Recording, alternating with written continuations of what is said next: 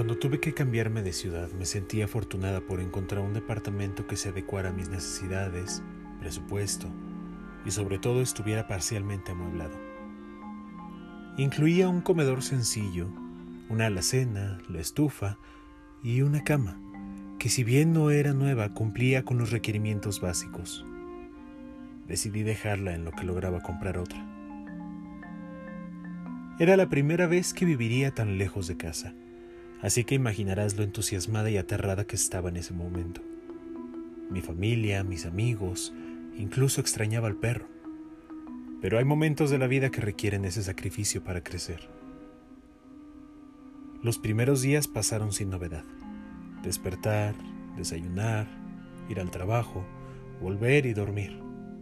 Así eran hasta que una noche acostada sobre el sillón y viendo una película en mi tableta, pasó algo peculiar.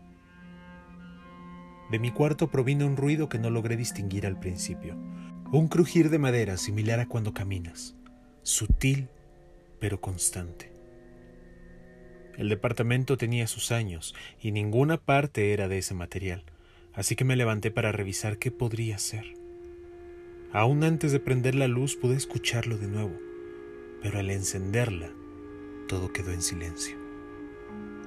Revisé debajo de la cama, el ropero, nada. Volví al sillón. La noche siguiente se repitió el ruido. Había llegado del trabajo completamente cansada. Tuvimos muchos pendientes. Incluso me quedé un par de horas. Cuando me senté en la cama para quitarme las zapatillas, crujió algo, no del mueble, sino en el suelo. Supuse que eran los vecinos de abajo. Llegando a la cocina, un golpe seco me distrajo de lo que hacía. Volví al cuarto y encontré una de mis zapatillas al otro lado de donde la había dejado. ¿Qué sucedió? me pregunté, y no pude hallarle respuesta. Después de eso les marqué a mis padres. Me sentía ansiosa, aún no asustada. Dudaba en contarles, son bastante escépticos ante los temas sobrenaturales. Y como lo supuse, buscaron explicaciones racionales. Lo que pasa es que estás acostumbrándote a estar sola, por eso andas distraída y cualquier ruido te parece extraño. El edificio es viejo, todo truena con el cambio de temperatura. Era muy probable que tuvieran razón, e hice caso a esas ideas. Y funcionó por un tiempo. El resto de la semana no tuve problemas ni hubieron ruidos extraños. Parecía que mi mente me había jugado mal inventando cosas que no eran reales. Pero como dije, funcionó un tiempo. Hacía una videollamada con una amiga. Estuvimos hablando más de una hora sobre nuestras vidas y recuerdo perfectamente lo que dijo poco antes de colgar.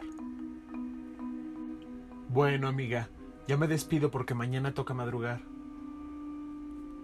De acuerdo, yo también me alistaré para dormir. Oye, ¿no me dijiste que estuvieras compartiendo el departamento? ¿O metiste a alguien, Cusca? ¿Cómo? Estoy sola. Entonces, ¿quién está detrás? En el recuadro donde aparecía mi cámara, vi una silueta negra asomándose en el marco de la puerta. El escalofrío me paralizó unos segundos. Giré tan rápido que el cuello me dolió y casi tiraba el teléfono. No había nadie.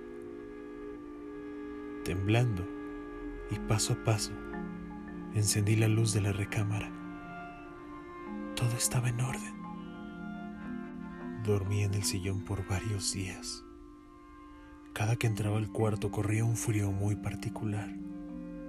Lo sentía desde los pies hasta el cuello. Esto no era mi mente. Había algo caminando en la oscuridad del departamento. Investigué sobre fantasmas, pero todo lo que encontraba no me daba la solución a mi problema, y las pocas recomendaciones servían para nada. Al cabo de unas noches empecé a sentir la espalda dolorida. Era lógico. No tuve otra opción más que volver al cuarto. Tenía mis reservas, pero era eso, dejar de ser productiva por la falta de descanso. Así que dejé la lámpara de la sala prendida y la puerta atorada para que no se cerrara. Los primeros minutos fueron los más complejos. Todo ruido me hacía pensar cosas terribles. Mi cabeza me hacía pensar que las sombras producidas por las luces de los coches en la calle eran espectros.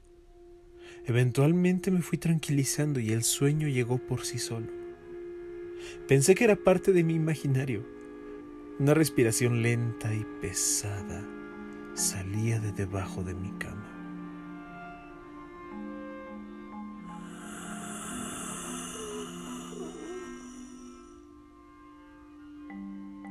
Mi cuerpo se congeló.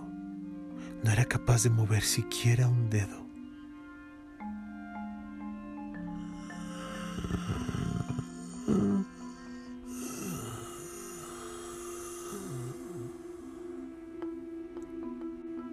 Desesperación, miedo, ganas de llorar. Todo se mezcló vertiginosamente.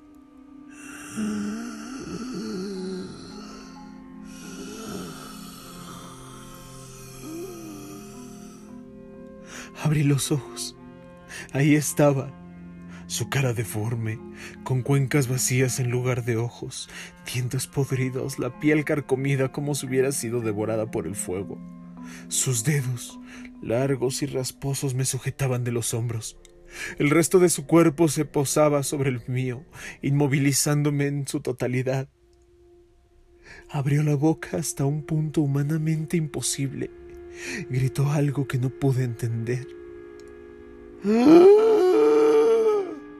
De golpe recuperé el control de mi cuerpo. Lo primero que hice fue brincar de la cama y llorar en el suelo. Estaba aterrada. El corazón por poco explotaba en mi pecho. Inhalaba con fuerza, aún temblando.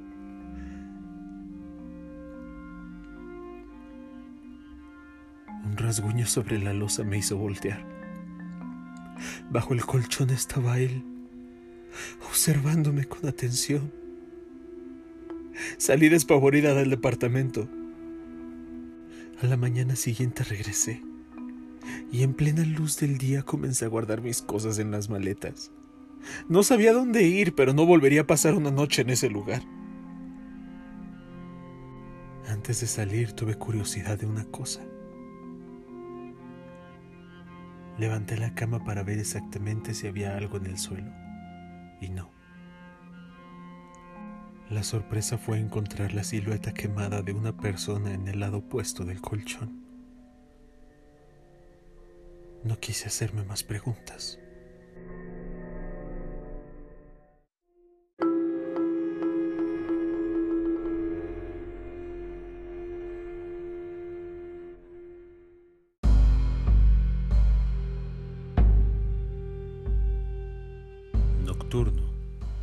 Es un podcast escrito, producido y narrado por Rock Serpa.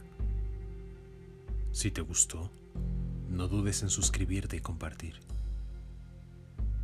¿Tienes una historia?